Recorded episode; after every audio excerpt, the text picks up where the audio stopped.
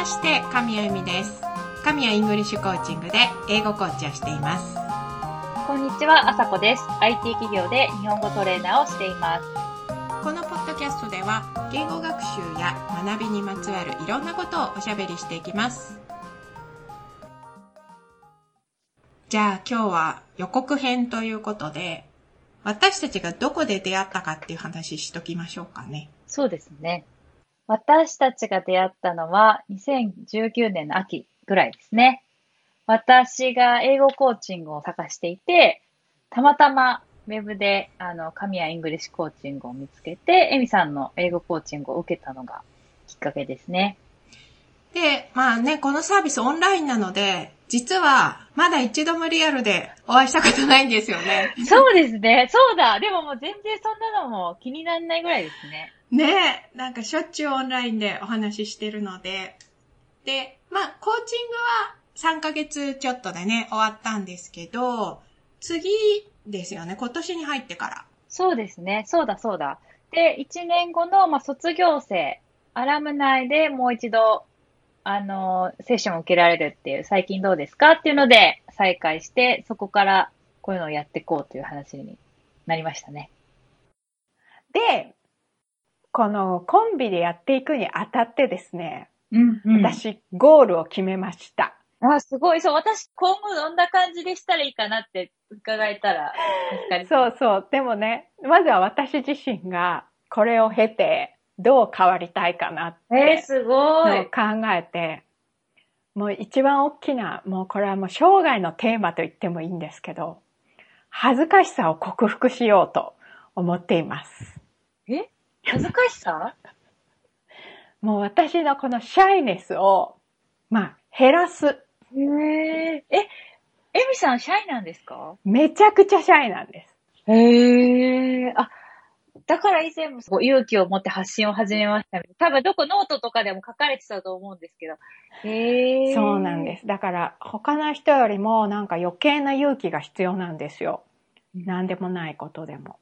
なんで、例えばこういうのをこう聞いてもらうとかも、その自分のことを話すとか、なんか全部こう。ムクムク出てきちゃうので、そいつをちょっとコントロールする術をちょっとずつ増やしていこうかなという。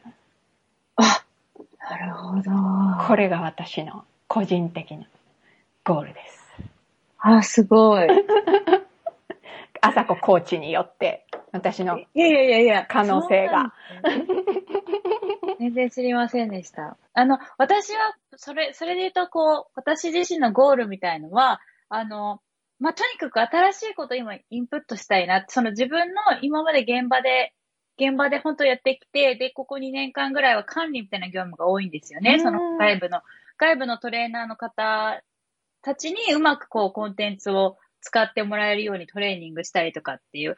なので、あの、日本語教育の教授法に関しても、こう、日本語教育のいろんなもっと、あの、角度に関しても、あのとにかく知識が枯渇している。知ってるものは全て使い果たしたし、足りないことにも気づいているっていう、そういう段階で、とにかくいっぱいインプットしたいっていうのがあり、あるので、なので、エミさんと話すことによって、本当にあの、その、英語教育のことも知りたいし、もっと広いことを知りたいので、まあ、それが知れるっていうのが、そ、そこの刺激をもらえる、そうだなっていうのがもうすごく楽しみにしているところです。うんで、うんそれを話すことによって自分もじゅあの考えに気づいたりとか整理できたりとすると思っているので、そういう意味でぜひ参加させていただきたいなって思っています。ありがとうございます。はいなんで先ほどのそのゴールはもうすごいなんか究極的なゴールなんですけど、そのもう少しプラクティカルな部分で今、朝子さんがおっしゃったような、その、なんていうかスケールのゴールだとすると、私の方は、えっ、と、中心はやっぱり日本人の英語を学ぶ人向けて何かっていうのがあるので、うんと、特に日本語の文法とか日本語の表現とかの側から英語文法とこうブリッジをかけるみたいなことができたらいいなっていうのがゴールです。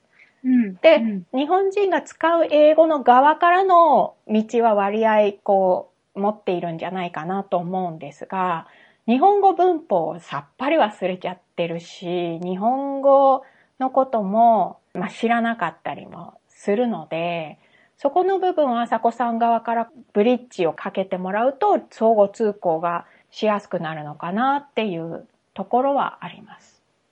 ちなみに質問なんですけど、うん日本人って日本語文法知らないじゃないですか。はい、はい。だけれども、知ってると便利そうだな、みたいな。なことあるんですか、エミさんがその、日本人に英語を教えるときというかサポートするときに。うん、めちゃくちゃあると思いますけど。ああ、なるほど。じゃああさこさん自身は、でも今日本語の先生だからどこかで文法を学びましたよね？学習者用の文法を学びました。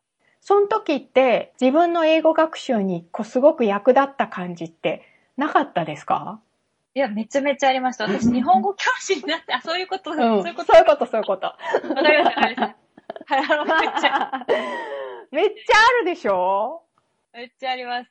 そういうことか。わかりました。そう。だから、うん、うん。英語学習の、まあ前にというか、並行して日本語文法をやったらいいよっていう風にもなるかもしれないし、これ、個人的なことを思い出してたのは、私、その、学習者用の、あの、日本語文法自体は、がそんな役立ってるわけじゃないんですけど、その日本語教師になった時に、あ、言語ができる人ってこういう風な、こういうことができるとできるみたいに思われるんだなっていう枠組みを知った時に役にすごい立ったなって思ったんですよ。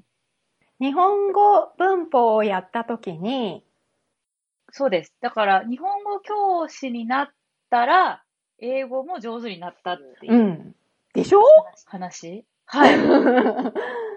いや、そうそう、私でもその時に、すごく、そうそうですね。誰かこれ言言えばいいって思ってましたけどね。本当そうなんですよ。日本語を知ると外国語がすごく上達すると思うんですよね。まあだから母語を学ぶと第二言語が上達する説。うん。説ですね。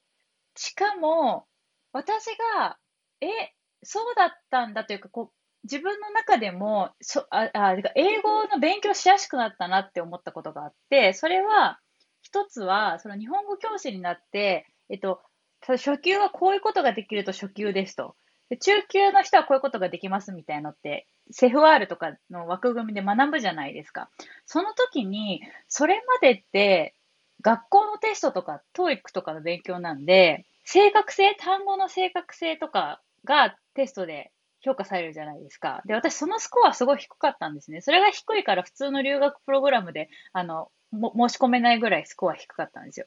でも、日本語教師になって、その、中級とか上級の定義を見たら、その正確性っていうよりかは、あの、他の部分が書いてありますよね。例えば、コミュニケーションのストラテジーだから、あの、わからないとこはゲスしてやってるかとか、聞き返しているかとか、あの、そういうことも含めてコミュニケーションができる人、で、中級とか上級とかっていうふうに評価がされるっていうのを知ってから、あの、すごく自信を持つようになって、つまり私細かいことは苦手だけれど、の正確性は苦手だけれども、なんかわかんないときは聞けたりとか、その、話し方？まずは大きい話して、じゃあ具体例はみたいな、そういう話し方はもともと慣れてたりとかっていうのがあったので、あ、じゃあ私はそっちのスキルを活かしてやればいいんだっていうふうに気づけたので、それは一つ、まあなんか良かったなっていうところですよね。なるほど。